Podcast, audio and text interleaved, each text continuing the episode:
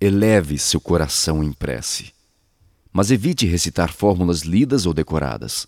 Que de seu coração partam as palavras espontâneas, como você faz quando conversa com um amigo querido. Prece não é obrigação que alguém desempenhe para ver-se livre de um peso. Ore fervorosamente, mas sentindo as palavras que profere, para que a ligação com as entidades angélicas seja efetiva e real. Faça da oração um hábito indispensável à saúde espiritual. Carlos Torres Pastorino